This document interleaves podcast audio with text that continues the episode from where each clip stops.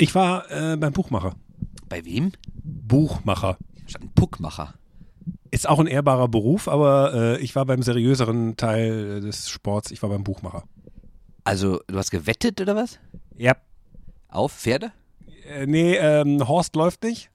Und ich habe mir gedacht, ähm, ich, ich bin ja eher so ein konservativer Tipper. Ne? Und ähm, habe äh, all mein Geld äh, ein bisschen in die Zukunft angelegt.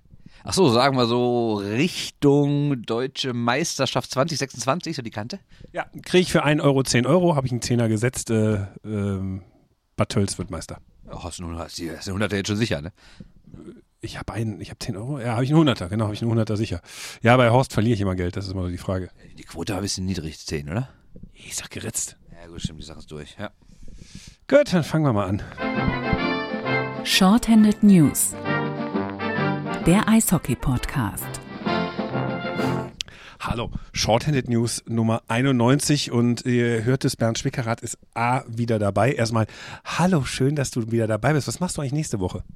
Äh, nächste Woche bin ich im Urlaub, ab Samstag, aber du musst natürlich erstmal zur Folge 91 fragen, welchen Spieler wir haben. Und das kann es nur einer sein, die größte DEG-Karriere ever mit der Nummer 91. Hä? Hast du das Trikot nicht? Von, von wem? Champions League? Den gibt's noch? Spielen die auch in Deggendorf? Ich glaube schon. Christoph Gavlik. Ja, habe ich doch, habe ich hier sogar mal. Im Verdrängen war ich immer schon groß. Das war echt witzig. Ich erinnere mich, als er damals nach Düsseldorf gewechselt ist. Die Geschichte kennen wir, kennen wir, kennen wir, kennen wir, kennen wir, kennen wir, kennen wir, kennen wir. kennen ihr wirklich alle unsere, unsere treuen Hörerinnen und Hörer? Ja, ich habe mehrfach erzählt, dass ich äh, die, diese Geschichte mit dem Leon Niederberger Verwechslung Christoph Gavlik-Trikot. Aber egal, erzähl. Ja, nur ganz kurz. Also der ist ja dann nach Düsseldorf gewechselt und galt dann so als der neue Hoffnungsträger. Und ich habe ich hab noch nie erlebt, dass bei einer Saisoneröffnung so viele Leute mit dem Trikot eines Zugangs, nicht Neuzugang, ne? da sind wir wieder dabei, ne? äh, unterwegs waren. Und dann hat er, glaube ich, wie viele Spiele gemacht? Vier, kein Tor, war nur verletzt und äh, tschüss. Ja, und dann noch groß in Frankfurt. Äh, nee, ähm, dann noch groß in.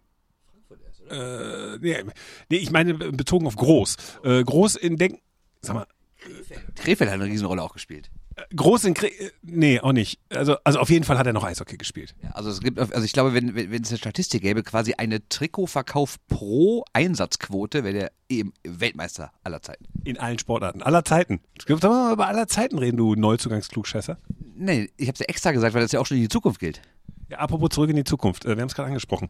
DEL2, das ist ja, ist ja historisch, was hier gerade passiert ist. Nachdem du ja letzte Woche pausiert hast, dankenswerterweise für Katharina und Frieda, die mal so ein bisschen Inside-View gemacht haben, wie das damals beim Ausstieg der Metro in Düsseldorf gelaufen ist und ähm, wie man so Aktionen im Eishockey macht. Äh, Hört euch nochmal an. Äh, ganz spannender Podcast. Ein kleiner Einblick in das Leben von Pressesprechern in dieser doch sehr äh, wacky League, in dieser verrückten Liga. Ähm, Nee, eingangs äh, historisch. Äh, wir sind mit der DEL2 eingestiegen. Aber ist ja eigentlich gar nicht DEL2. Weil nämlich der Tölzer Investor Can Elis, Cengiz. Cengiz, genau. Can, nee, Cengiz Elis, ähm, das ist der Onkel von Yassin Elis. Äh, der hat Großes angekündigt und äh, da du das Video zum Facebook-Post gesehen hast, was ich nicht übers Herz gebracht habe, darfst du erzählen, was der angekündigt hat. Ich meine, jeder sollte wissen, was er inzwischen angekündigt hat, aber wir erzählen es nochmal so genussvoll. Also ein Projekt angekündigt, das heißt Zurück in die Zukunft und äh, es gibt dazu so ein, sagen wir mal, zehn Zeiler auf Facebook und ein emotionales Video mit so alten Schwarz-Weiß-Bildern. Dann kommt irgendwie so, ein, so eine Überblendung auf so weich gezeichnete Bilder von aktuellen Spielern, die irgendwie hart trainieren. Und äh, ja, im Endeffekt kommt dabei raus, äh, der Plan ist, dieses Jahr in die Playoffs kommen, bis 2023 in die DL aufsteigen und bis 2026 deutscher Meister werden. Und dann sage ich Respekt. Ja, was ist immer so, ähm, wenn man sich das Stadion in Tölz anguckt, paar hundert Zuschauer passen da rein. Nein, ist jetzt kein 4000er. Äh, müsste, glaube ich, ausgebaut werden, die Wii Arena, wie sie heißt. Also eine Arena mit 1500 Plätzen. Und natürlich auch nach der Firma von ihm benannt. Ne? Also er ist ja der Hauptsponsor, Investor, alles. Ne? Und ähm, äh, dem ehemaligen Landshuter Geschäftsführer, der äh, bei einer ähnlichen Ankündigung des EV Landshut 2015, ich erinnere mich noch, ähm, wo da der Geldgeber gesagt hat, wir werden auf jeden Fall in die DL gehen. Ähm, herzlichen Glückwunsch übrigens Landshut zum Wiederaufstieg in die DL2 aus der Oberliga, nachdem man euch die Lizenz vor vier Jahren entzogen hat. Ähm, da kann man nur sagen, im Eishockey sind das, sind das, sind das, sind das Schalmeienklänge in meinem Ohr. Das ist so, nee, nee, nee, Hafenklänge. Das ist so, so, ah, auf Eishockeys Verlass. Ja, es gibt eigentlich nichts Schöneres als so ehemalige Größen, die irgendwann in Vor-Bundesliga oder gerade Bundesliga-Zeiten mal was gerissen haben, die dann völlig abgestürzt sind und jetzt auf einmal wieder die ganz große Geschichte, äh, ganz große Rad drehen wollen. Ich meine, Preußen-Berlin, Respekt, was auch da in den letzten Wochen gelaufen ist. Wird viel Gutes aufgebaut in der vierten Liga. Auf jeden Fall. Ja, vielleicht das, das könnte natürlich ein schönes Finale werden, ne? Preußen-Berlin gegen äh, Bad Tölz, ne? Aber wir haben ja letzte Woche äh, in unserem Interregio Cup Podcast, das ist ein, ein, ein, ein Teasing, ein Hinweis auf vergangene Podcast-Feuerwerk hier heute. Ähm, haben wir ja gerade gesagt, äh, das ist in der vierten Liga ja eine, und jetzt wieder ein Lieblingswort des deutschen Eishockeys, ein, ein Wort, das es nur ausschließlich im Eishockey gibt. Die, die vierten Ligen brauchen Verzahnung untereinander. Das wäre doch was. Tölz gegen äh, Preußen Berlin in einem Viertliga-Cup-Finale. 2026. Nee, die werden ganz oben angreifen. Also ich meine, wir mal ganz ehrlich, da wird, wir die L-Sticker drauf, dann glaubt das jeder. also, also da wird ja schon was investiert gerade. Ne? Ich meine, die haben irgendwie zwölf neue Spieler geholt, Kevin Godet geholt, der jetzt auch nicht die allerschlechteste Vita hat, was die zweite Liga angeht. Also da kann ja durchaus ein bisschen was passieren. Und sagen wir mal, theoretisch könnten sie ja wirklich, wenn es da gut läuft, weil die haben ja auch nicht allerschlechteste Jugend, irgendwie mal um den Aufstieg in die erste Liga mitspielen und es vielleicht sogar schaffen in einem Jahr, wo alles läuft und bei den Konkurrenten läuft irgendwie nichts. Aber dann gleichzeitig bis 2026 die Meisterschaft ankündigen, finde ich schon. Finde ich schon einen heißen Move, muss ich sagen. Ich will ja nichts gegen Visionäre sagen, weil grundsätzlich finde ich das gut, wenn jemand sagt, das, das wenn du es vernünftig machst, müsste es so laufen und dann kann man noch eine Schippe drauflegen, weil das anspornt. Das ist völlig in Ordnung. Also jetzt zu sagen, so bis 2026 sollte so ein Standort wie Bad Tölz mal wieder in der DEL oder mindestens mal ein Jahr, wenn Auf- und Abstieg geht, in der DEL gespielt haben. Ich bürge dafür, dass das finanziell auch läuft. Also wir werden heute in dieser Folge und in den nächsten Wochen ja auch lernen, dass du immer Geld reinbuttern musst. Aber wenn da jemand ist und sagt, ich mache das, ich bin verlässlich, wir bauen das so langsam aber sicher auf, äh, dann ist es für mich okay, aber wenn dann jemand da auftritt und letztes Jahr Playdowns gespielt hat in der zweiten Liga, wo du auch hättest in die Oberliga gehen können, wenn du das verkackst, dann zu sagen, ich werde in, und jetzt Achtung, in eigentlich sechs Jahren deutscher Meister, weil wir reden ja über die Saison 2025, 26 und die startet ja dann irgendwann und da muss man ja eigentlich im Favoritenkreis schon drin sein. Also in sechs Jahren, äh, also die, die, DR die, die deutsche, die Düsseldorfer EG hat es ja gerade mal vom letzten Platz auf, ich sag mal, hin und wieder Viertelfinale binnen sechs Jahren geschafft. Und das ist ja jetzt auch kein kleiner Club mit kleiner Halle. Äh, Also ich, ich frage mich, wo sowas herkommt. Und ich will, wie gesagt, ich will nicht zu denen gehören, die sich darüber lustig machen, aber ich finde, diese Ankündigung ist so ein weiteres Kapitel für die Droge Eishockey.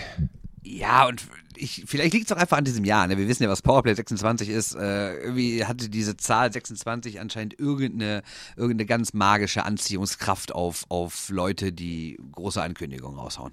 Ich war gerade ein bisschen abgelenkt, äh, weil ich die ganze Zeit da hinten so gucke, steht da ein Washington Capitals Eisbecher? Nein, das ist ein Schweißband.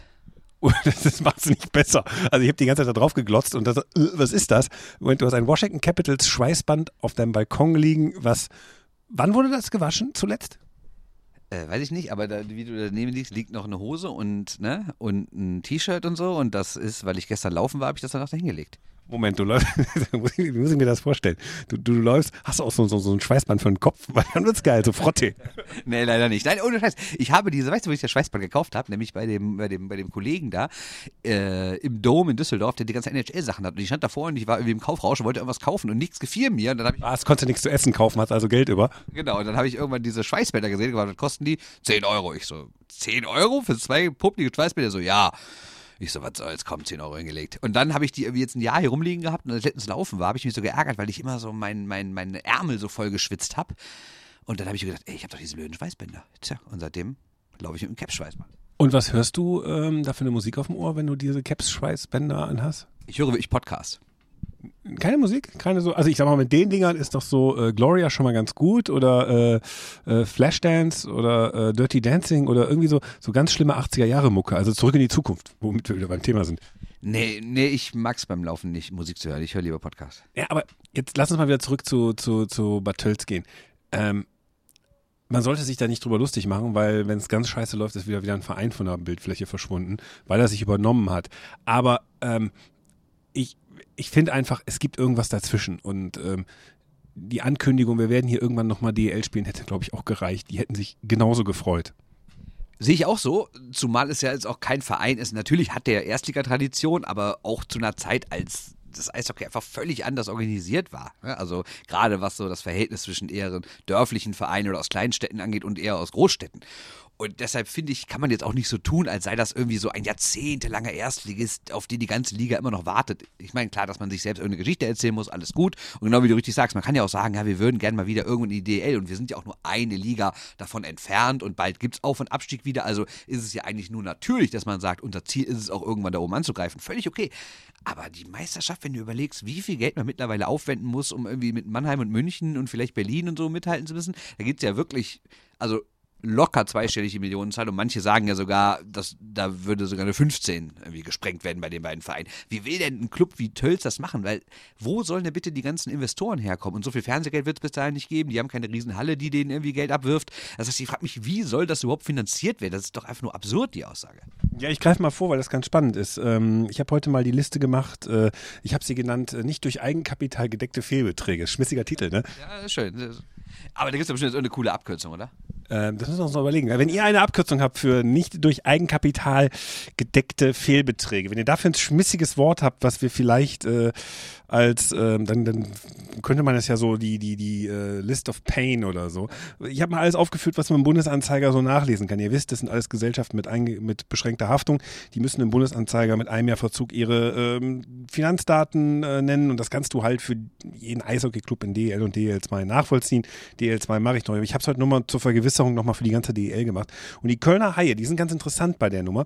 Die haben jedes Jahr einen nicht durch Eigenkapital gedeckten Fehlbetrag von exakt seit ähm, der hat sich seit vier Jahren nicht verändert, von 2018 bis 2015 einschließlich, von 22 Millionen 949.672 und Euro und 90 Cent. Frag mich, wo die 90 Cent herkommen. Auf jeden Fall seit, seit vier Jahren. Also sagen wir mal so, seit vier Jahren ist der Etat der Haie mit 23 Millionen Euro nicht versichert. Das macht der Geldgeber, Herr Gotthard.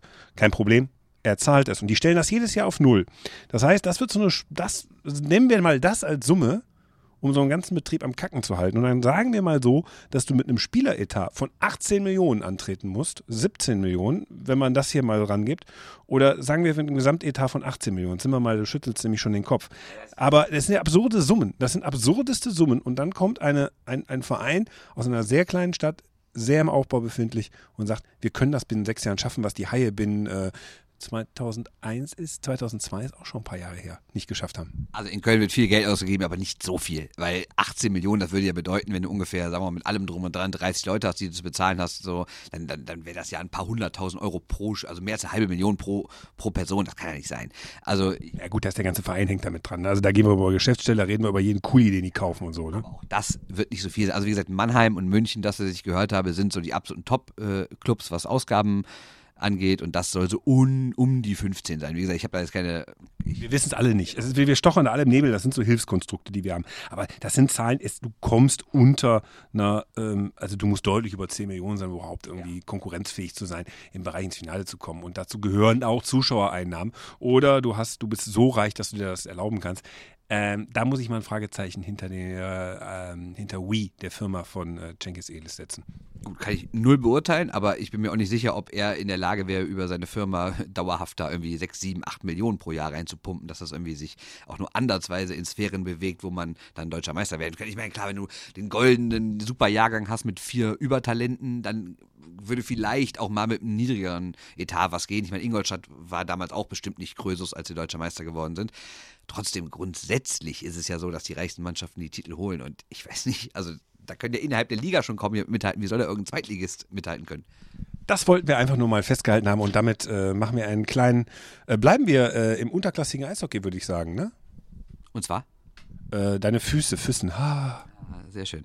Nee, aber eigentlich immer eine DEL, weil ähm, etwas aus der DEL transportiert sich jetzt nach Füssen und wir fanden die Idee einfach so witzig, dass wir mit euch darüber reden wollten. Ja, die Toten Hosen äh, sponsern mal wieder ein Eishockey-Team und sind mit ihrem Wappen und mit einem Spruch äh, jetzt auf dem äh, Trikot vom EV Füssen vertreten. Und das ist eigentlich ziemlich geil für den EV Füssen, der ganz unten anfangen musste vor ein paar Jahren, äh, weil er insolvent war. Da ist es wieder. Auch ein Wort, äh, ich glaube, wenn man so ein Eishockey-Bingo macht, ist Insolvenz äh, eins der ersten Kreuz, die man macht, oder? Ja, Tölz hat, war, hat ja auch schon zweimal so einen Kollegen beansprucht, ne? Genau, so und die, die kosten recht, relativ viel Geld, also Vorsicht, also beim Geldverbrennen. Immer den Insolvenzverwalter mit reinrechnen. Aber jetzt so die Verbindung, es ist jetzt kein Zufall, dass, dass, dass, dass, dass die Hosen Füssen sponsern, aber erstens gibt es da die jahrelange Verbindung zu Uli Hima, der kommt ja aus Füssen und außerdem, äh, als die in die Insolvenz ging von. Man muss sagen, dass mit Uli Hima äh, die Hosen sehr gut befreundet sind. Das war jetzt der Zusatz, den hast du vergessen. Ja, was habe ich denn gesagt? Äh, wegen Uli Hima. Achso, okay, ja gut, die sind sehr gut befreundet. Wir in Düsseldorf wissen das halt. Und ihr wisst es damit auch alle. Ja, die Toten Hosen sind der große DEG-Fans und auch äh, haben dann irgendwann Uli Hima kennengelernt und ja, sind auch immer dabei, wenn er in Düsseldorf ist, treffen die sich, glaube ich, immer. Und, Bei Meckes. und, und andersrum hat natürlich auch Uli Hima mal schon Campino nach Füssen gelotst, weil als dem Verein schlecht ging, ist Campino da Ehrenmitglied geworden, hat schon mal so eine kleine Kampagne für die gemacht und ja, jetzt sind sie halt am Trikot. So, das lohnt sich für Füssen, nicht weil die Hosen jetzt ultra viel Geld geben, sondern weil sie diese Trikots einfach, äh, wenn man es einmal macht, ähm, gut verkaufen. Die DEG hat, da sind wir wieder bei dem, wo wir letzte Woche waren, bei der Metro-Geschichte. die Hosen haben ja, das hat Frieda letzt, Frieda Feldmann, der Pressesprecher der DEG, euch letzte Woche erzählt, so ein bisschen den den Kick gegeben zu sagen, so nach dem Ausstieg der Metro, die DEG wird weiter überleben, weil Campino sagt, die DEG wird überleben, hat es in der Zeitung gesagt und damit ist eigentlich so äh, zumindest mal eine sehr prominente unterstützende Stimme da, die sagt, das wird schon. Die Hosen haben ja dann nachher relativ viele Aktionen gemacht für die DEG. Sie haben ein Benefizkonzert gegeben, was irgendwie einen halben Saisonetat gerettet hat, muss man sich immer vorstellen, im ISS-Dom. Nicht in der 50.000er Halle, sondern so ein 13.000 Mann Popels-Konzert hat schon, äh, war schon sehr notwendig für äh, den Eishockeyverein, um zu, finanziell zu überleben. Aber es gab auch verschiedene Trikots. Also die Hosen waren immer in diesen Jahren auf den Trikots mit ihrem Bandlogo, klein vertreten als Sponsor. Äh, aber es gab ein Spendentrikot außerhalb der Reihe. Da hat man damals 2012 gegen Krefeld gespielt. Alles aus Liebe, komplett in toten Hosen, Optik. Äh, ich habe heute nochmal nachgefragt. Es ist, sagte mir jemand aus dem Verein, wahrscheinlich das mit Abstand bestverkaufte Trikot der DEG in der ganzen Geschichte des Vereins. Und die haben nicht wenig Trikots verkauft in den 90ern. Dieses, äh, was war das nochmal für eine Farbe? Ja, dieses Epson-Türkis, ne? Ja, da haben sie auch massig von verkauft. Also das ist das, was bei den Hosen. Sie haben Kundenkreise erschlossen in Argentinien, wo die Hosen relativ stark sind. Du verkaufst in Punk-Szenen rein und da liegt der Hase im Pfeffer. Nicht, dass Tölz jetzt so viel Sponsorengeld kriegt, aber ich gehe mal davon aus, dass es eine, äh, was habe ich gesagt? Tölz kriegt Geld woanders her. Ja, Tölz kriegt stimmt bei meinem Buchmacher, da war was. Nein, Füssen, da kannst du relativ gutes Geld verdienen, wenn du ein Hosentrikot hast, wenn das was Spezielles ist. Werden wahrscheinlich, ich habe mir auch sogar fast überlegt, es zu holen, werden sich einige äh, Fans, die jetzt nicht in Füssen beheimatet sind, überlegen, ich kaufe das Trikot und für einen Oberligisten ist es ja, äh, der jetzt erstmal auch langsam wieder in der Oberliga anfängt, äh, kann das eine gute Mark sein. Ja, vor allem für dich, der ja Fanartikel nicht irgendwie mit dem Herzen kauft, sondern als Geldanlage, wäre das ja besonders klug, weil, wenn du dich mal erinnerst, diese ersten Fortuna-Trikots, die die damals in der Viertliga-Zeit von Fortuna hatten, oder nee, es war sogar in der dritten Liga. Vierte Liga, Oberliga Nordrhein. Ich überlege, ob die die Trikots nicht auch schon in der dritten hatten. Egal. Nee, hatten sie nicht. Ich kann, kann, ich, kann ich dir erklären, weil ich äh, überlegt habe. Äh, Genau aus den Gründen, die du mir jetzt vorwerfen willst. Nee, ich will gar nichts vorwerfen. Ich, ich will nur sagen, dass diese Trikots, wenn du die heute mal irgendwie bei Ebay oder wo auch immer die anguckst, da kriegst du für so ein Fortuna-Trikot irgendwie mehr als 200 Euro. Oder kannst dafür 200 Euro kriegen. Und dann kauft aber so fünf Füssen-Dinger und vertickt die in drei Jahren. Dann wirst du wieder reich. Ja, wobei das ähm, alles aus Liebe Trikot der DEG, wovon ich spreche, das hat damals äh, 80 Euro gekostet, wie ein ganz normales Trikot. Äh, da gab es übrigens keine äh, inflationären Steigerungen bei den Trikotpreisen. Und da kriegst du heute, weil es halt so viele waren, weil es halt so eine Massenware war, die sich sehr gut verkauft hat, wo man nachgelegt hat, da kriegst du heute 120 für das sind 40 Euro mehr, haben oder nicht haben, aber das ist keine exorbitante Wertsteigerung, als würde ich jetzt zum Beispiel den Schweiß eines äh, Eishockey-Prominenten in dem Washington Capitals Schweißband verkaufen. Ja gut, das ist ja was fürs Museum, ne? Das ist ja auch klar, ne? Ja. Ähm, eingeschweißt. Ja. Unter die Latte geschweißt. Ja, neben, äh, neben Fußnägel vom Schorsch Kühnackel. Ja, genau. Ja, da habe ich eine große Sammlung. Ja. Äh, das knabberst die als Chips. Ähm, nee, ähm, wie gesagt, das ist ja das Trikot. Ich finde es, wobei, äh, Nachteil an dem Trikot, was ich jetzt gesehen habe, da sind auch die normalen Sponsoren drauf. Also es ist kein Special-Trikot, sondern die Hosen sind da einfach mit drauf. Ja, aber das sind relativ klein, die anderen Sponsoren. Der Spruch ist unten noch so prominent und du hast halt das Wappen. Das sieht schon cool aus, das Trikot, muss man sagen.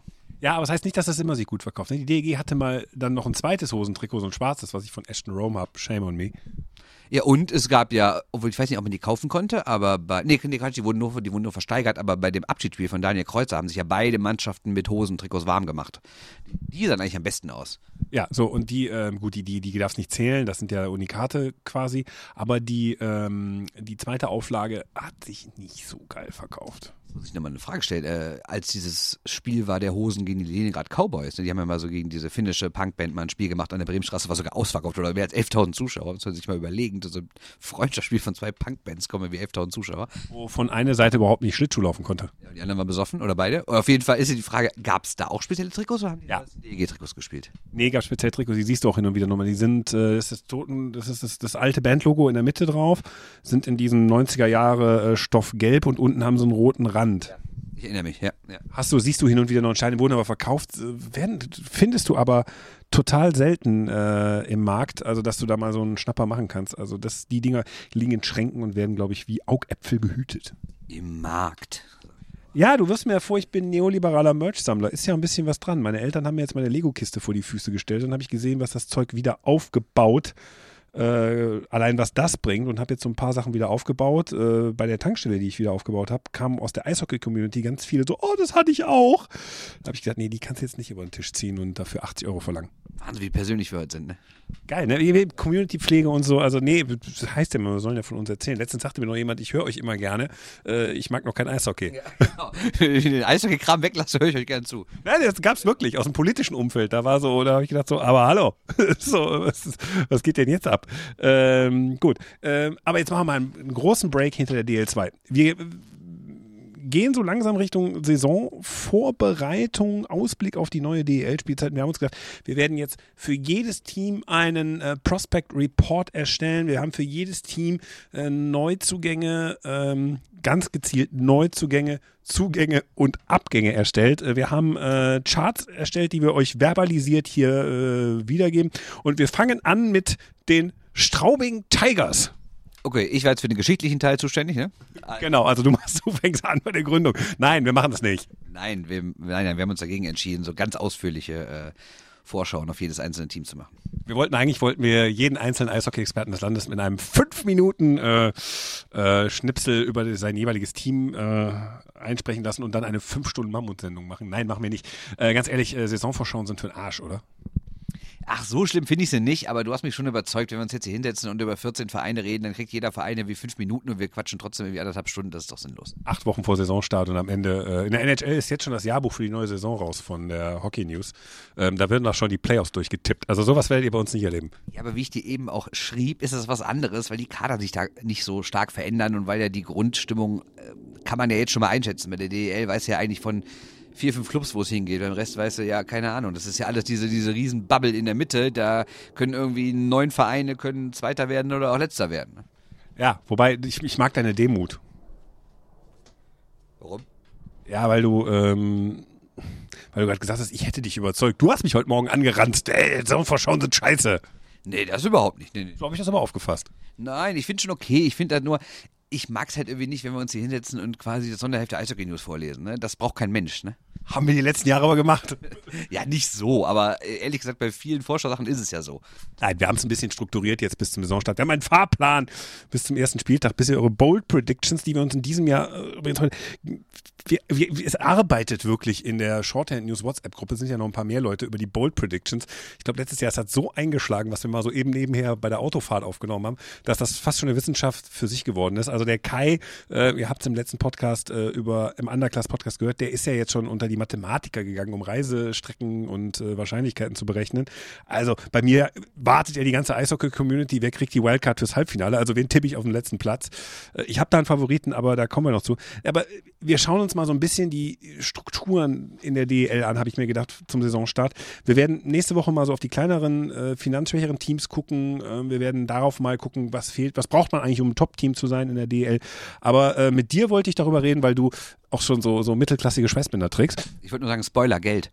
Geld, es geht um Geld, genau. Ähm, und wenn ihr die Eishockey-News morgen aufschlagt, die gedruckte Ausgabe und nicht die E-Ausgabe, werdet ihr auch feststellen, ha, da geht es ja auch fast ausschließlich nur um Geld. Also schreiben wir doch wieder die Eishockey-News oder labern die nach. Nee, ähm, wir haben jetzt mal gedacht, komm, Bernd, äh, du bist ja der Berichterstatter des, äh, des, des, des absoluten Mittel-Mittelklasse-Teams, der Düsseldorfer EG, und haben gesagt, ähm, weil ich stelle mir die ganze Zeit die Frage, okay, wir haben kleine Teams, ich habe mir die Zahlen angeguckt, die ähm, haben zwar auch ein bisschen finanzielle Probleme, Unterdeckung und so, aber die gehen nicht so sehr ins Risiko und sagen, gut, bin ein kleines Team, es gibt keine Etat-Untergrenze, wie wir festgestellt haben, gibt noch keinen Abstieg, also warum sollte ich jetzt so viel Geld auslegen? Machen andere ja auch nicht, kann ich irgendwie Zehnter mit werden.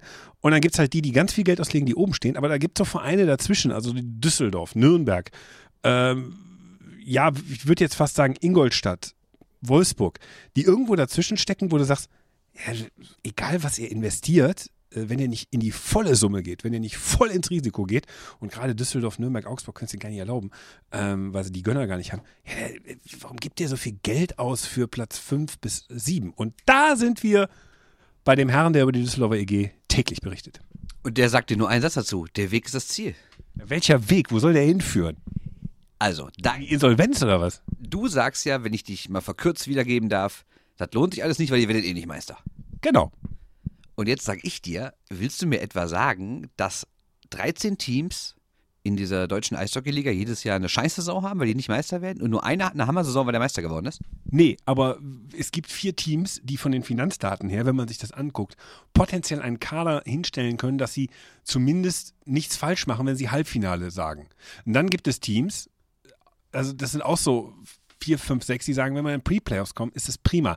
Aber dazwischen sind Teams, die sagen, ja, so ein Top 6 wäre toll, Viertelfinale wäre auch toll, weil dann können wir unseren Etat für nächstes Jahr ein bisschen entlasten durch die zusätzlichen Spiele, die mir aber im Grunde genommen einen so hohen finanziellen Aufwand betreiben, ich mache das gleich an ein paar Zahlen fest, dass man sagt, lohnt sich eigentlich dieser Gap, ich sage jetzt mal zwischen Nürnberg und äh, Bremerhaven, lohnt sich es wirklich, diesen Gap zu erzeugen in den Finanzdaten? Also zu sagen so, die spielen mit vier, wir spielen mit dem Doppelten, haben aber nicht den doppelten Ertrag. Weil das ist es ja auch nicht. Und eine CHL-Teilnahme kann auch irgendwie nicht der Anreiz sein, weil wir wissen es ja, in der nächste Woche startenden Champions Hockey League verbrennt man auch noch eher Geld, weil das mehr Geld kostet, als es einbringt. Also ich, ich stelle mir also die Sinnfrage, warum verschulden sich Teams in the middle? Ja, weil es nicht anders geht. Weil du halt mehr Geld brauchst, als du einnehmen kannst, um in dieser Liga mitzuspielen. Ja, aber, aber weißt du, ich mache das mal in Zahlenkreis. Also ich habe mir mal in Düsseldorf, die gehen inzwischen, aber Düsseldorf hatte 2014, jetzt kommt wieder äh, nicht durch Fehlbetrag, nicht durch Eigenkapital gedeckter Fehlbetrag. Bitte, bitte findet einen Begriff dafür. 2014 hatte die Düsseldorfer EG betrug die Summe 4,7 Millionen Euro. Die sind inzwischen bei 16 Millionen Euro und feiern sich ab, dass der Sprung zwischen 2017 und 2018 nicht so schlimm war, nämlich etwas weniger als eine Million, wo er sonst immer so im Bereich von 4 Millionen war. Ja, stopp. Da muss man natürlich sagen, dass, dass sie natürlich auch, ähm, ähm, also es kommt natürlich auch darauf an, was du für Spiele hast, ne? Was, äh, was, äh, wie viel Derbys du hast, wie gut du im Laufe einer, einer Saison warst. Und die DEG hat jetzt in der vergangenen Saison zum Beispiel ihren besten Zuschauerschnitt gehabt seit den großen 90er Jahren an der Bremenstraße. Das heißt, die hat jetzt in der, in der Saison 18, 19, äh, doch 18, 19 natürlich auch wieder mal ordentlich Geld eingenommen. Natürlich. Ja, das ist ja noch nicht mit drin. Diese Rechnung ist noch nicht mit drin. Das ist jetzt die von der vorletzten Saison. Mehr kann ich nicht einsehen, mehr habe ich nicht, mehr sagen die mir nicht. Ja, schon klar. Das ist ja immer mit Ze- Zeitverzögerung, ne? dass, es, dass es in Bundesanzeige veröffentlicht wird, die Bilanz. Trotzdem meine ich, die, äh, weil du fragst ja grundsätzlich, warum sollte man als Düsseldorf, Nürnberg, Augsburg, Wolfsburg, sagen wir jetzt mal, irgendwie ein Etat so um die 8, 9, vielleicht 10,5 Millionen Euro haben? Oder, oder warum sollte man nicht einfach sagen, wir kommen mit 5, 6 klar? Ne? Und diese 4, 5 Millionen Abstand dazu, das, sind, das ist ja meistens das, was dann an Schulden übrig bleibt. Und ich sage dir trotzdem, die machen das, damit sie die Chance haben, dem Publikum was zu verkaufen. Und das ist nämlich Hoffnung. Und das heißt nicht zwingend, dass die jetzt alle deutscher Meister werden müssen. Aber wenn du schon in die Saison gehst und sagst, mal, dieses Jahr können wir ins Halbfinale kommen, ist die Grundstimmung eine ganz andere. Es kommen viel mehr Zuschauer. Du hast die Chance, andere Spieler zu kriegen und der ganze Betrieb läuft. Und grundsätzlich wird ja jedes Team einen, einen langfristigen Plan haben. Da merkt man nicht viel von in der DEL, weil du ja eigentlich immer nur von, von Woche zu Woche denkst und von Jahr zu Jahr deswegen gibt es ja auch so viele Einjahresverträge und sowas und so viele Trainer werden gefeuert. Aber grundsätzlich ist es ja von so einer DEG zum Beispiel schon die Idee, wir wollen hier in den nächsten vier, fünf, sechs, sieben Jahren was aufbauen und jedes Jahr mehr haben und uns langsam steigern, dass wir irgendwann wieder in diese Mannheim-München-Region vorrücken können. Ja, aber weißt du, man kann in der DEL trotzdem guten Sport bieten und sich dabei sogar konsolidieren. Also Augsburg werden jetzt viele gesagt haben, boah, was hat der Typ die denn in die Mittelklasse gesetzt? Aber sie haben ein Stadion, was ihnen irgendwie gute Einnahmen generiert. Sie haben guten Namen und sie haben auch ein gutes Sponsorenaufkommen. Sie gehören nicht zu den ganz kleinen Fischen in der Liga. Ich würde sie so an der Kante zur Mittelklasse. Aber ich habe mal, was mich total äh, überrascht hat. Bremerhaven, ja, hat in der DL2 diesen, ich sag das, ich sag diese Konstruktion jetzt nicht mehr, da hatten sie zwei Millionen in dieser von mir ominösen, ich sag's jetzt doch, nicht durch Eigenkapital gedeckten Fehlbetrag.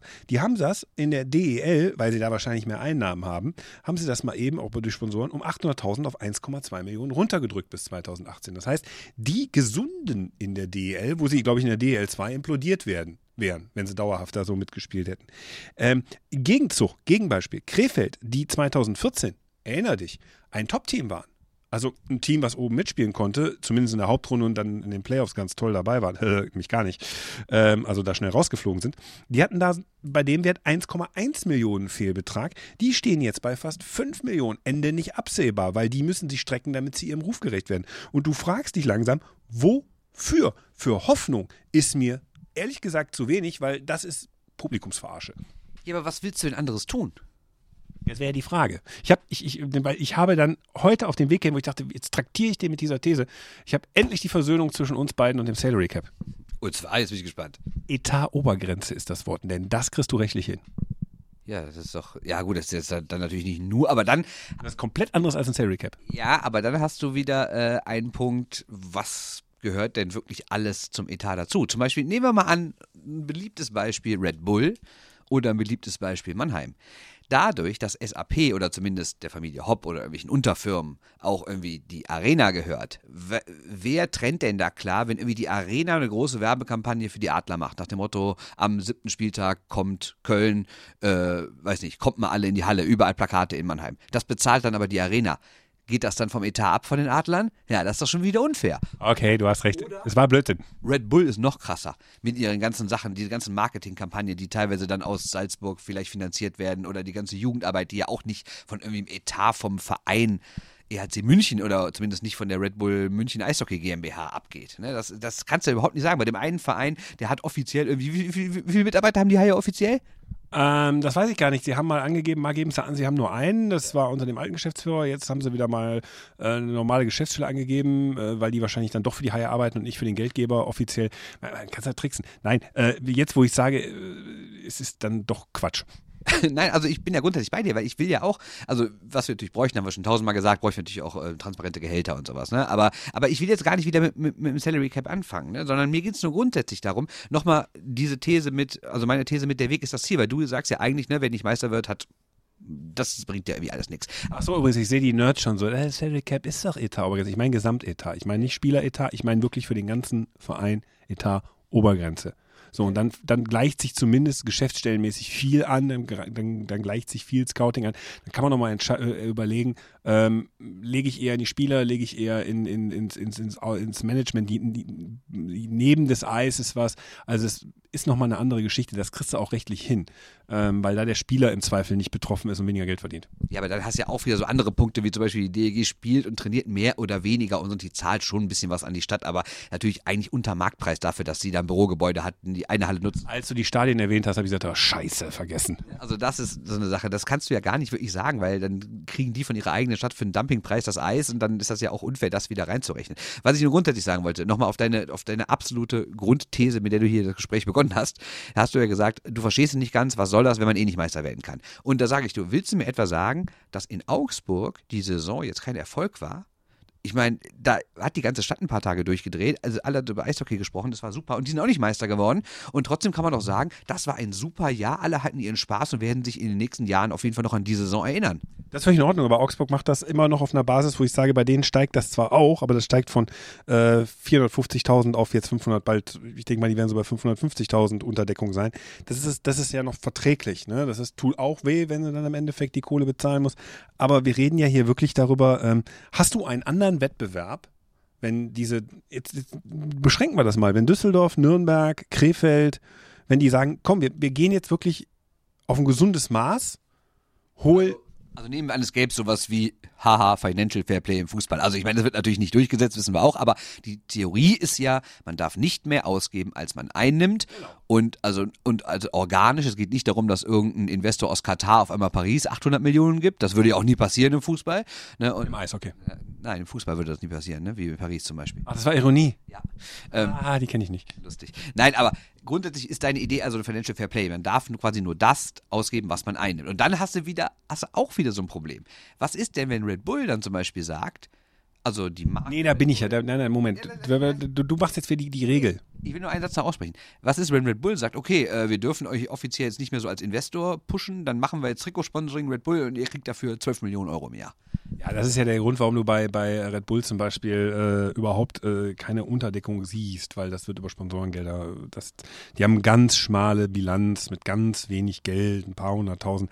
Klar, der Rest kommt über Sponsoring, über andere Sachen oder so. Nein, ich, ich, ich, ich stelle mir die Frage, wenn Düsseldorf. Also lassen wir mal die Top-Teams raus, die Geld verbrennen können wie Heu, die sind eh weg. Aber wenn jetzt Düsseldorf sagt, die 16 Millionen hätten wir nie machen müssen, ähm, Nürnberg sagt, das mit den 14 Millionen, die wir da jetzt inzwischen in der Bilanz stehen haben, das hätte man nie machen müssen. Wenn Krefeld gesagt hätte, komm, scheiß drauf, wir bleiben so, wie wir sind, ein bisschen mehr darf sein, aber nicht diesen Anspruch hinterherhechern, wir waren mal nach der Hauptrunde Zweiter, das jetzt ist jetzt und immer ist immer und das muss jetzt immer so sein. Und man das hätte alles irgendwie langsamer angegangen. Hätte es einen anderen Wettbewerb gegeben? Glaube ich schon, ja. Also ich, glaub, ich glaube, dann wäre noch klarer gewesen, dass keins von diesen Mittelklasse-Teams auch nur die Chance hat, Meister zu werden. Auch jetzt ist es nicht realistisch, gerade wenn man sich mal die letzten Meister anguckt, ne? Mannheim, München, Mannheim. Und ähm, dann hatte Berlin eine starke Phase so vor ein paar Jahren. Und das sind ja alles Teams, die immer viel Geld hatten oder auch ich meine, wenn wir über die glorreichen Zeiten der DEG reden in den 90ern, dann lag das auch vor allen Dingen am Geld ne? und nicht unbedingt, dass, dass, dass die alles besser gemacht hätten als die anderen Mannschaften. Ne? Klar haben die Top-Teams eigentlich fast immer den Titel geholt, aber auch ich bin vorbereitet. Nämlich, wenn wir jetzt nochmal gucken, ich finde trotzdem ist in der DEL mehr Fluktuation, was die Top-Teams angeht, weil da kann ein Team auch schnell mal abstürzen und ein anderes dafür hochkommen. Und wenn man mal guckt, ich habe jetzt einfach mal aufgezählt, Meister seit der Jahrtausendwende, mal so als Ne, so irgendwie als, als, als Anfangspunkt quasi. Stellst mir jetzt die Frage. Genau. Was glaubst du, wie viele verschiedene Meister es in der DL gab seit der, seit der Saison äh, 99, 2000? Okay, fangen wir mal an. Äh, äh, das heißt, mach schnell, das ist fair, aber wenn ich rückwärts denke, eins, zwei, drei, vier, fünf, sechs, äh, sieben, sieben oder acht. Neun sind es. Wen habe ich vergessen? Ich weiß nicht, wie du aufgezählt hast in deinem Kopf. Also ich habe aufgezählt. München, Mannheim, Köln, Krefeld, ähm, Eisbär Berlin, völlig klar. Ingolstadt, äh, Hannover habe ich vergessen. Und dann verließen sie mich. Äh, und irgendwas noch, noch was aus München. Tja, keine Ahnung. Ja, genau. München Barons noch, genau. genau. Acht. Nein, das waren aber neun. Ich weiß nicht, oh, nein, haben wir jetzt vergessen. So, dann hast du äh, Basketball, das sind sieben. Handball sechs, Fußball nur fünf. Aber ich meine, Fußball brauche ich nicht drüber reden, da ist eh alles klar, ne, da wirst du niemand einholen können. Ich meine nur, dass du, obwohl natürlich auch in der DL das Geld entscheidet, du trotzdem noch relativ viel Fluktuation hast, was die Titel angehen. Ja, aber du hast in der DEL auch, wir haben das ja mal ausgedröselt, hast du zwischen erster und zweiter Liga im Verhältnis äh, eine gesunde Struktur, also den Umsätzen, Umsätzen der Liga, Gesamtumsätze. Da hast du irgendwie 1 zu 3, während du im Fußball zwischen erster und zweiter Liga 1 zu 7 hast. Ja, mag ja alles sein, aber ein Zweitligist im Fußball steigt auf. Ein Zweitligist äh, im, äh, im, im, deutschen Eishockey kann nicht aufsteigen und wir mal abwarten, ob er denn dann auch wirklich aufsteigen darf, wenn er die notwendigen äh, Rahmenbedingungen, ob er die überhaupt mitbringen kann. Erste Sache. Zweite Sache, äh, im Fußball steigt ein Erstligist ab, sagt er, ja, Pech gehabt, steige ich halt ab, kriege ich sogar noch Kohle für die Überbrückung oben obendrauf, bin trotzdem noch ein fettes Millionenunternehmen. Wirf dich zwar zurück in Ambitionen Richtung Europa oder so, aber kannst du machen. Steig mal aus der DEL ab. Bei den Zahlen, die ich hier habe, das, das Wettrüsten ist da ja noch nicht reingerechnet, den Abstieg zu vermeiden. Ey, also, pff. Also ich glaube natürlich, wer absteigt, hat Riesenprobleme, weil der Investor weg ist, aber ich glaube vom reinen. Wie ist er das? Wenn er weg ist. Gibt, gibt, gibt ihr vielleicht welche, die sagen, zweite Liga habe ich keinen Bock drauf, ne? Also Bad Tölz 2024. 2027, Meister, wenn die als Meister absteigen dann. Also eine Nürnberg-Story, geil. Also im Fußball so, Meister werden absteigen. Ähm, aber jetzt habe ich den Faden verloren. Was, also Abstieg, also dieses Verhältnis zwischen erster genau. und zweiter Liga. Genau. Das ist im Eishockey natürlich grundsätzlich nicht so riesig, weil es natürlich kaum Fernsehgeld gibt und im Fußball verdienst das meiste Geld ja mit Fernsehgeld. Ne? Deswegen, ich glaube, so was zum Beispiel Frankfurt, wenn die die Halle regelmäßig voll haben und wenn die vernünftige Sponsoren haben, glaube ich, haben die gar nicht so einen viel niedrigeren Etat, zum Beispiel Straubing oder Bremerhaven. Welche Halle? Ja, da kommen wir gleich zu. Ne? Ich wollte nur fragen, die, die mit den, die mit den 85.000 oder? Nein, aber ich meine, die haben ja jetzt auch schon eine ganz gute Zuschauerzahl, die besser ist als von diversen Erstligisten. Ne? So ist ja nicht. Ja, und ich bin auch, ich mache mit dir eine Wette bei dem ganzen Geheul über die U23-Regel. Der ein oder andere Spieler, der äh, bei Topclubs in der DL spielt oder wo jetzt Investoren sind, der verdient da einfach mehr als in Schwenningen, in Krefeld oder in Bremerhaven. Allem verdient er mehr als irgendein Kanadier, da haben wir ja schon drüber gesprochen. Ja, es ist nicht neu, aber ich will nur sagen, ne? es, ist, es, es, es hat auch solche Effekte. Äh, ich will nur. Ähm, ich habe nämlich zu diesem zum Punkt, weil ne, nicht, dass ich jetzt dastehe, als würde ich die äh, Zukunft der DL oder Rosi sehen und alles voll super finden, wie die sich da verschulden, sondern natürlich muss da langfristig irgendwie mal eine Lösung gefunden werden, wie man sich unabhängiger machen kann von diesen ganzen Investoren. Und äh, trotzdem habe ich aber nochmal so eine grundsätzliche Überlegung. So Ja, Grundsatz immer gut. Immer, immer her damit. Bei, ihr seid bei den Shorthanded News. Euer Podcast fürs Grundsätzliche. Genau. Ich sehe ein Problem, weil wenn wir immer überlegen, wie, was die DEL oder das deutsche Eishockey in den letzten Jahren für positive Sachen hatten, die ja nicht alltäglich sind. Du hattest eine Heim-WM, du hattest eine sensationelle Olympiasilbermedaille, du hattest eine deutsche Mannschaft im Champions League-Finale, du hast einen Superstar wie Dreiseitel. Das heißt, du hast eigentlich vier gl- glückliche Fügungen, jetzt kommt noch Seider hinzu, vier glückliche Fügungen, die in den letzten Jahren passiert sind, die alle nicht unbedingt Sachen sind, die du zwingend immer einplanen kannst auf dem Weg nach oben. Und trotzdem ist relativ wenig passiert. Und jetzt gucken wir mal auf die nächsten Jahre. Klar, Dreiseitel wird immer noch ein Star sein, keine Frage, aber die anderen Sachen, Olympia wirst du erstmal nichts reißen. Eine Heim-WM dauert sehr lange, bis die nächste kommt, selbst wenn der DEB sich wieder bewirbt, sei es 26, 27 oder sowas, das wird alles dauern. Aber gucken wir mal auf die Konkurrenz. Handball hatte dieses Jahr eine Heim-WM, hat 2024 schon wieder eine Heim-EM. Fußball hat 2020 und 2024 jeweils Europameisterschaften im eigenen Land. Basketball 2021 die Heim-EM. Und dann kommen jetzt erst noch diese ganzen anderen Sportarten hinzu, die langsam aufgewacht sind.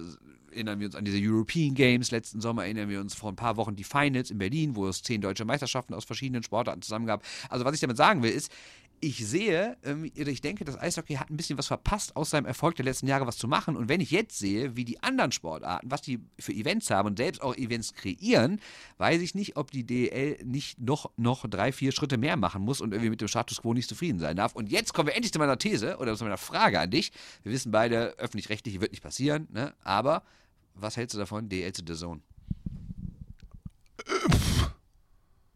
Also ich finde es geiler als Telekom, ehrlich gesagt, weil Telekom ist für mich ein totales Spezialpublikum und ich finde, du musst dahin, wo die Bundesliga gezeigt wird, damit du ein Gelegenheitspublikum, was das Große abonniert, wo halt äh, der Fußball zu sehen ist, dass der dich auch mal sieht.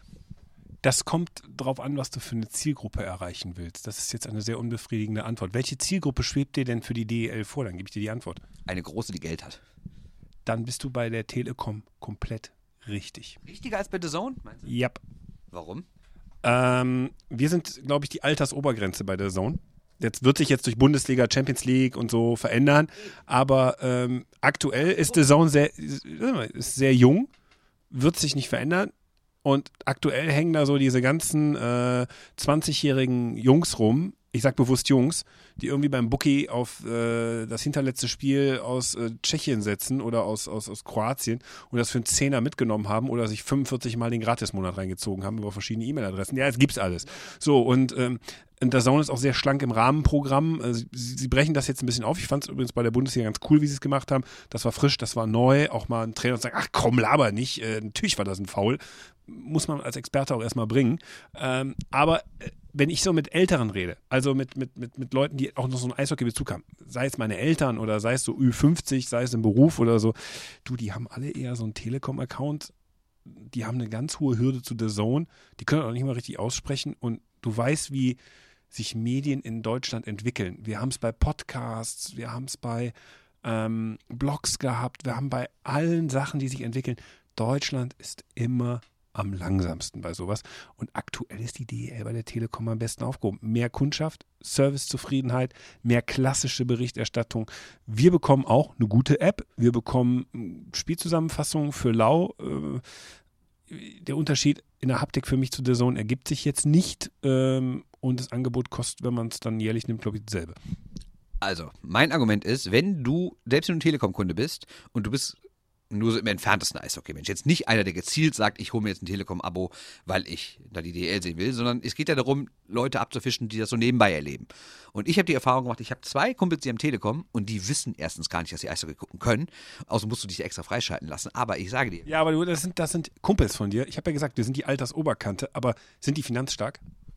Okay auf jeden Fall. Also sind jetzt keine Bonzen, aber die können auf jeden Fall zweimal im Urlaub fahren, haben ein Auto und ein Haus. Okay, gut. Das, das, wenn, wenn, die muss, wenn du die mehrheitlich erreichst, klar, ab zu der Zone, aber Und bei The Zone, meiner Meinung nach, ist einfach die Schwelle eine andere, weil du gehst in die App, du gehst, was auch immer für ein, für, ein, für ein Endgerät du dir das anguckst und dann laufen da einfach die Videos. Und wenn du da auf einmal eine große Werbung hast, hier, jetzt einfach draufklicken, ein Klick und du kannst DL gucken, glaube ich, würden mehr Leute einschalten, mal zufällig, als wenn du irgendwie bei der Telekom auf einen extra Sender musst und dann da und dann dich da irgendwie freischalten lassen musst und sowas. Ich glaube, dass die Schwelle bei The Zone einfach niedriger ist, weil es einfach durch die Bundesliga und Champions League Rechte in den nächsten Jahren einfach völlig Standard wird, The Zone zu haben. Dann kommst du auch vor allem in die Kneipen. Ja, wobei ich habe jetzt The Zone, wenn ich diesem Jahr gucke, es schwächelt so ein bisschen. Die Premier League ist weg. Ich habe so, ich habe das Gefühl, es Das ist ist das Einzige. Nur die Premier League ist weg. äh, belgische Liga ist auch weg im Fußball. Ja, das ist aber echt Nerd, ne? Nerd. Äh, Seit vorletzter Saison bin ich echt sauer drüber. Das äh, Angebot aus der Ehrendivision ist auf ein Spiel gekürzt aktuell. Ja, das ist aber auch Nerdkram. Ja, aber das sind weniger Spiele. Ähm, ich, ich muss jetzt, ich beobachte jetzt mal, wenn die, wenn die italienische Liga startet, wenn die NHL startet, wenn die NFL startet, wenn die Europa League losgeht, dann gucke ich mir mal deren Angebot an. Mein Gefühl ist aktuell, dass sie äh, jetzt diesen Eurosport-Deal zwar hatten, dass sie die Bundesliga-Freitagsspiele zeigen können, die Montagsspiele, die die Paris noch gibt. Die beiden Eurosport-Sender laufen da komplett, die du auch sonst äh, Pay-TV kaufen musst, ne? Ja, ich glaube aber eher, dass das so Eurosport ist in die Knie gegangen vor denen, äh, weil sie finanziell platt waren, als dass der Zone da jetzt irgendwo, das ist denen eher per Zufall zugeflogen, habe ich glaube ich das Gefühl. Ähm, deshalb, ich weiß nicht, wie gut The Zone noch finanziell wachsen kann, dass das so bleibt, wie es ist. Und wenn es dann halt zu teuer wird irgendwann, so die 15-Euro-Schwelle überschreitet, weiß nicht, ob die DL da gut fährt. Da gebe ich natürlich recht. Ich glaube auch, der Erfolg von The Zone ist einfach, dass es günstig ist. Ein guter Preis, 10 Euro. Jetzt haben sie auf 12 erhöht, ne? aber grundsätzlich so 10 Euro und du kannst es halt auf allen Kanälen. Ne? Also ich glaube trotzdem, dass es durch die Bundesliga, das ist einfach das, was die Leute interessiert.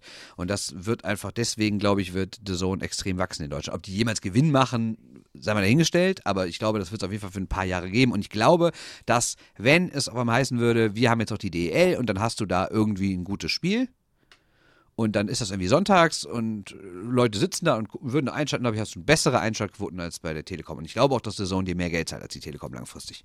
Ja, klingt aber, äh, man muss auch sagen, die Telekom vermarktet das auch irgendwie komisch. Es ist so irgendwie so, sie sind präsent, sie sind da, aber es ist nicht aggressiv. Ich wünsch, wünschte mir mehr Aggressivität von der Telekom. Wünsche ich mir auch und vor allem auch der Titel, ich weiß nicht, Magenta Sport. Ja, Magenta verbindet man schon mit der Telekom, gerade im Sportbereich durch das äh, Radteam damals und sowas. Aber trotzdem, ich weiß nicht. Klar, du hast recht, The Zone ist zum Beispiel schwierig. Also zum Beispiel mein Vater kann das auch nicht aussprechen. Ne? Der würde auch nicht auf die Idee kommen, sich das zu kaufen. Der ist ein alter Sky-Kunde. Ne? Aber ähm, ich glaube trotzdem, dass du langfristig hat The Zone auf jeden Fall auch den cooleren Auftritt als die Telekom. Die Telekom macht zwar schon okay, aber ist manchmal auch so ein bisschen noch so altbacken und The Zone macht halt auf extrem cool, was mir auch wiederum auf die Nerven geht, aber ja anscheinend viele Leute anspricht. Ja, ich gucke mir ja keine Vor- und Ber- Nachberichterstattung mehr an. Also das muss man auch irgendwo, äh, da sind wir auch alle irgendwie raus. Das hat der Zone schon richtig gut erkannt, dass man einfach pfupp, dann zum nächsten Spiel weiter switcht. Zum Beispiel so Straßburg gegen Metz oder äh, Caen gegen, äh, gegen, was weiß ich, äh, oder, oder Reading gegen Burnley oder Aufstiegsplayoffs. Äh, ich gucke einfach zu viel der Zone.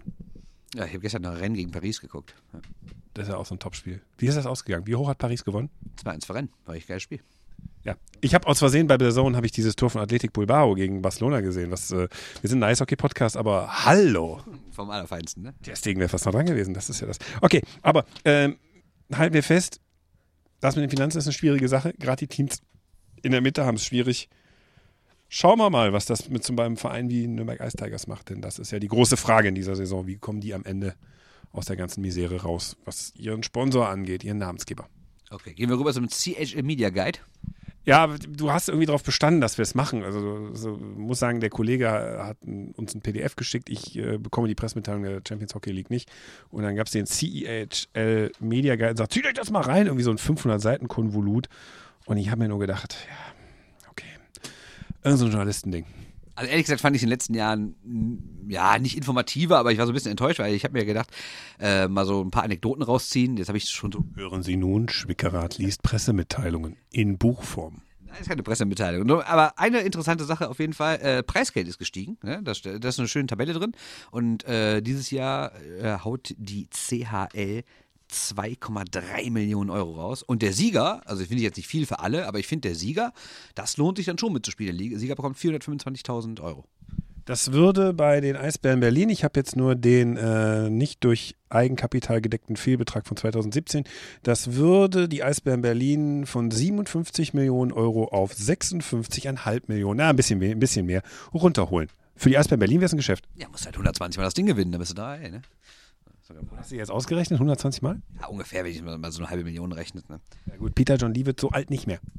Vermutlich nicht. Also, äh, trotzdem, also ihr müsst euch vorstellen, da sind am Anfang natürlich so die üblichen Kontaktadressen drin. Und dann ist von jedem Team so ein größerer Fragebogen. Die müssen die selbst ausfüllen. Und da geht es natürlich auch. Das ist natürlich immer ein wunderbares Zeichen für Unabhängigkeit, für Information, die äh, Ecken und Kanten hat und das Schlimmste der Vereine hervorbringt. Das ist ein Die FAZ des Media Guides. Media Guide von der Veranstaltung. Warum sollen die das nicht aus ihrer Sicht machen? Ja, warum nervst du die Leute jetzt mit irgendeinem Media Guide, den wir Journalisten bekommen, damit wir nicht vor die Wand rennen, wenn wir auf Toilette gehen wollen? Die bekommen nicht Video. Der kann, der kann sich jeder runterladen auf der Homepage. Der ist, der ist frei für alle. Das wäre doch mal eine Information. Also werden wir in Show Notes, wenn wir das verlinken. Genau, den kann sich jeder. Das ist ein PDF, hat auch nicht 500 Seiten, ist gar nicht so dick. Jetzt kommen wir langsam ans Publikumswirksame. Genau, und da muss jeder Verein auch unter anderem eine Kategorie ausfüllen, die heißt Beyond Hockey. Ne? Also was gibt's über euer aktuelles Team, über einen Verein, eine Mannschaft, was auch immer, so zu erzählen, was jetzt nicht zwingend direkt Eishockey ist.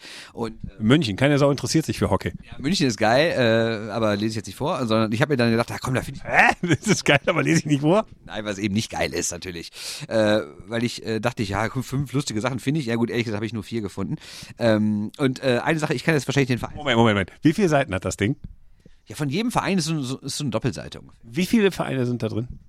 32? Ja. Und du hast gesagt, fünf Sachen finde ich, ja, ich habe nur vier gefunden. Ja, von jedem Verein, der hat ja dann bei diesen Beyond Hockey Sachen, also quasi, die meisten schreiben total langweilige Sachen rein über ihre Maskottchen. Ey. Und das empfiehlst du den Leuten? Nein, ich habe doch überhaupt nicht gesagt. Ich habe gesagt, ich will euch jetzt vier Sachen vorlesen, die ich darin gefunden habe, weil die halbwegs lustig sind. Bitte, ich unterbreche dich nicht mehr. Okay, also, es gibt Die nächsten 20 Sekunden. Verein aus Dänemark, äh, den Namen kann ich kaum aussprechen. Ich glaube, es heißt irgendwie Rungstedt, ich kann sagen. Auf jeden Fall haben die einen Hund und die haben kein Maskottchen, einen Stoffhund, sondern einen echten Hund, der ist Otto und der hat sogar einen Platz in der Kabine. Das fand ich ganz nett.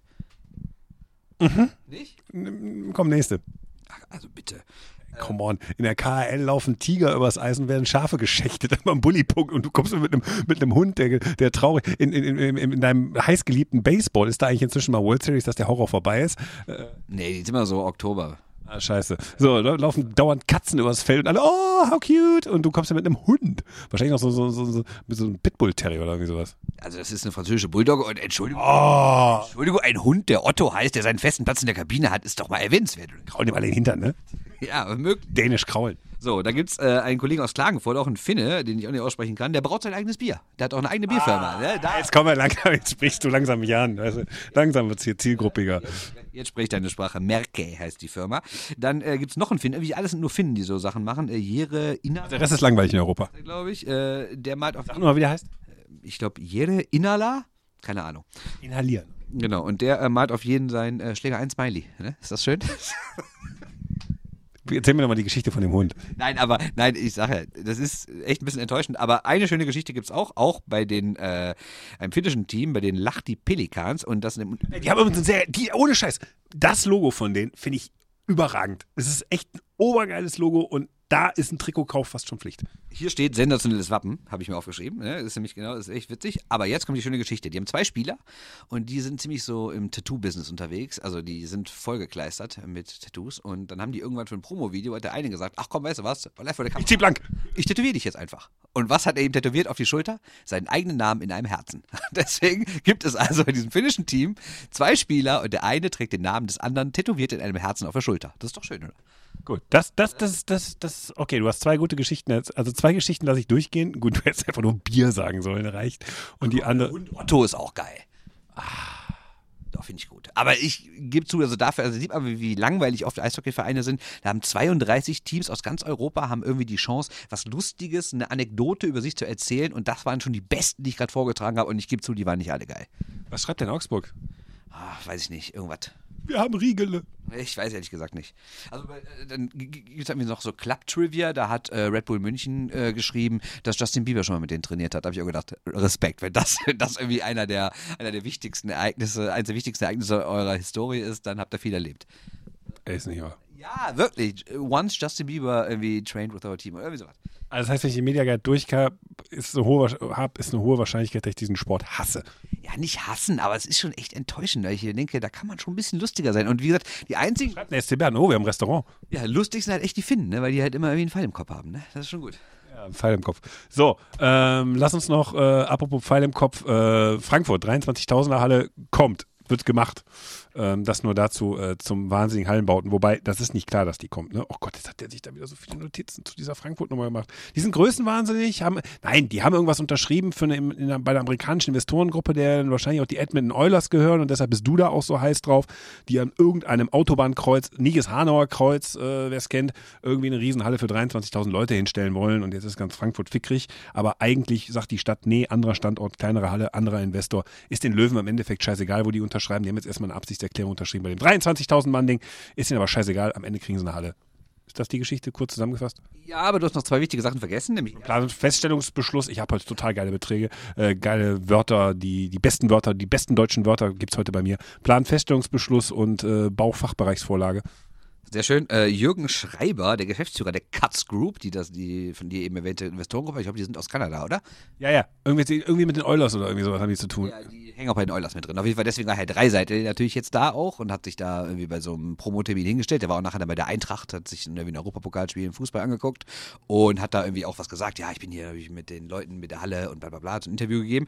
Ähm, ganz interessant ist aber, genau wie du sagst, es sollte ursprünglich schon mal eine andere Halle gebaut werden an der Stadtgrenze zu Offenbach, aber da sind die Pläne so ein bisschen auf Eis, wobei die jetzt nicht komplett weg sind. Also die Stadt sagt auch nach wie vor, eigentlich ist das unser präferiertes Modell. Aber jetzt kommt das Entscheidende an diesem Cuts Group Ding. Wenn die wirklich eine Halle bauen, 23.000 Zuschauer, wäre das die zweitgrößte Halle der Welt, was ich schon mal ein bisschen komisch finde. Aber gut, sollen sie machen, wenn die diese groß bauen wollen. Du warst noch nicht so wirklich in Frankfurt, ne?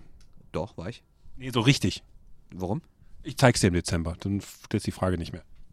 Nein, ich weiß, was du meinst, aber grundsätzlich trotzdem 23.000, das muss natürlich auch schon füllen. Ne? Und ich finde ja selbst 15.000 extrem viel für einen deutschen Eishockey- oder Basketballclub. Die Skyliners sollen ja da auch spielen und hast du trotzdem noch 8.000 frei. Ne? Du hast natürlich bei so, bei so US-Sportarten Eishockey mal Klammer drum, aber Basketball könnte da total abgehen, wenn du dann ein geiles Eventangebot machst. Es sind halt immer noch viele US-Amerikaner da. Absolut möglich. So, jetzt aber das Entscheidende. Die Geschichte ist, dass diese Cuts Group, nämlich die Löwen, nicht nur umsonst da spielen lassen will, sondern den auch noch als Investor quasi Geld geben will. Das heißt, die Löwen kriegen eine topmoderne Halle umsonst plus noch Geld von dem Betreiber der Halle. Und dann ist ja wohl relativ klar, wenn das so kommt, äh, dass Frankfurt relativ zügig in der DL spielen wird. Ja, es wird aber scheitern an einer Sache, weil die Löwen Frankfurt darauf bestehen, dass Rüdiger Schorsch Stadionsprecher bleiben, die sich das einmal anhören und sagen, auf gar keinen Fall. Absolut möglich. Ja, also die Frage ist halt noch, wie schnell das passieren könnte. Und der Typ, dieser Jürgen Schreiber, hat irgendwie gesagt, die Bauzeit, also wäre theoretisch möglich, innerhalb von zwei Jahren das Ding hochzuziehen. Also Habe ich in Krefeld schon mal gehört, die Grotenburg ist fertig, ne? die fangen ja jetzt nicht nächste Woche an, aber ich glaube trotzdem, wenn das Ding kommt, ist Frankfurt potenzieller Meisterkandidat. Und dann guckt Tölz nämlich nur blöd, ne? Das sag ich aber. Ja, das sind die schönen Schlussworte. Bevor wir äh, zum wirtschaftlichen Teil dieses Podcasts kommen, äh, schließen wir den sportlichen ab für diese Woche und reden wir über die wichtigen Dinge. Äh, wir vermitteln auch Jobs von Leuten für Leute. Ähm, deshalb ähm, Ihr Recruiting Agent, äh, Headhunter Bernd Schwickerath mit einem Jobangebot, das euch fickrig machen wird. Genau, nämlich die National Hockey League, die NHL, hat eine Agentur aus London, glaube ich, beauftragt. Die soll. Äh, So fangen Liebesgeschichten an. Genau. Also ich, ich weiß nicht, ob die selber schon die Social Media Kanäle macht, aber ich glaube, die macht schon relativ vielen so weltweiten Unternehmen die Social Media Sachen. Und äh, die suchen jetzt äh, deutschsprachige Leute, die entweder in der Schweiz oder Deutschland sitzen und die Social Media Kanäle der NHL dann bespielen, wie wir Profis immer so schön sagen. Und ich glaube, das tut auch wirklich Not, weil wenn man sich mal anguckt, was die NHL auf Deutsch so- Social Media mäßig macht, das ist schon eine mittlere Katastrophe. Ne? Also ich finde auch NHL.de finde ich auch eine absolute Unverschämtheit, was da für schlechte Texte sind. Äh, teilweise sind die einfach nur irgendwie über einen, Übersetzer aus, aus, aus dem Englischen. Also es ist für so eine große Liga echt schwach. Aber andererseits, es passt natürlich auch ein bisschen zu dem Auftritt, den du ja so kritisiert hast in Köln. Ja, das ändert sich ja auch nicht. Äh, Das scheinen aber andere US-Sportligen, ich wurde ja inzwischen korrigiert, auch zu machen. Also insofern, pff, scheiß drauf.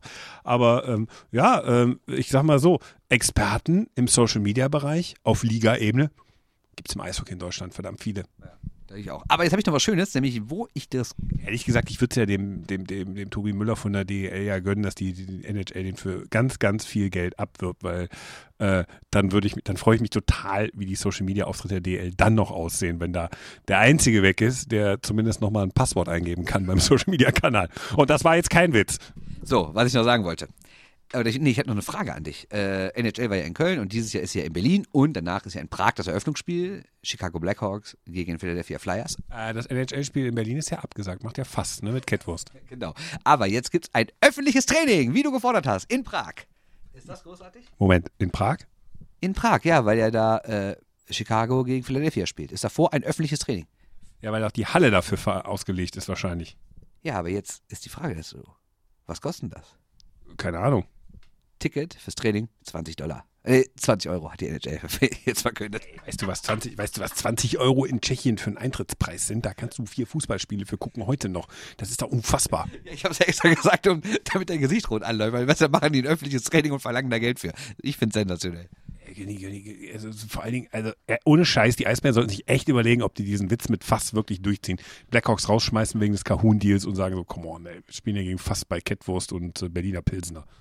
Möglich. Ne? Also ich finde schon hart. Also ich finde äh, ganz echt nicht 20 Dollar, Euro oder Dollar, was auch immer, ist ja relativ gleich, sagen wir mal. Äh, also das finde ich schon wirklich hart, dafür Eintritt zu verlangen in so einer Größenordnung. Ne? Und das Schlimme ist, du weißt ja genau, was ist, die Leute, die da sind, werden es auch bezahlen. Weil die denken, komm, einmal dabei sein. Ne? Und das, äh, weiß nicht. Weißt du, was die verdient haben? Ein Klobasser-Wettschießen aufs Eis, denn das ist ekelhaft.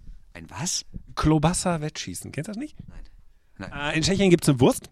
Ähm, das ist so eine, die darfst du auch hier nicht verkaufen, weil du die hier nicht grillen darfst, weil das sind Formaldehyd und so. Nein, doch, darfst du ja machen. Das ist so eine grobe Wurst, fast wie eine Mettwurst und die grillen die brutal durch. Und die ist sehr abgeschlossen. Und da sammelt sich halt, wenn du die grillst, sammelt sich sehr viel Fett und wässriges Fett. Und wenn du da reinbeißt, passiert folgendes. Ja, das spritzt wahrscheinlich überall hin. Genau, und dann kannst du Wettschießen mitmachen. Und wenn alle gleichzeitig bei diesem Training einfach eine Klobassa beißen und das die ganze Zeit auf das Eis, ist es so ekelhaft. Und das ist, musst du die ganze Zeit das Eis abziehen. Das haben sie verdient. Das wirkt jetzt echt ein bisschen ekelhaft. Ja.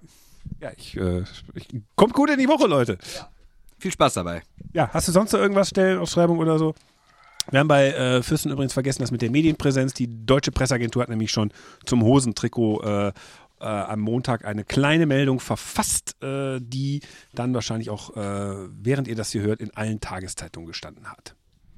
Zu Recht. Zu Recht, genau. So, wir gehen jetzt ein Kölns Trikot bestellen, du gehst ins Bett ähm, und ähm, wir hören uns äh, nächste Woche wieder, dann äh, in anderer Besetzung und du fährst jetzt mal schick in Urlaub und dann hören wir uns zum Media Day äh, wieder. Da machen wir mal ein paar längere Interviews mit Hans Zach. Das machen wir auf jeden Fall. Haben, haben wir unseren Namen gesagt? Du bist Christoph Ulrich. Also, ich habe ich am Anfang nicht gesagt, aber Ja, dann jetzt. man kennt mich ja. Wie gesagt, es gibt ja Leute, die hören uns, obwohl sie gerne Eishockey mögen. Und äh, dein Name ist mein Trickerrad. Äh, wir hören uns nächste Woche wieder und danke fürs Zuhören und tschüss. Es wird Zeit, dass die Saison losgeht. Tschö. Tschö. Shorthanded News. Der Eishockey-Podcast.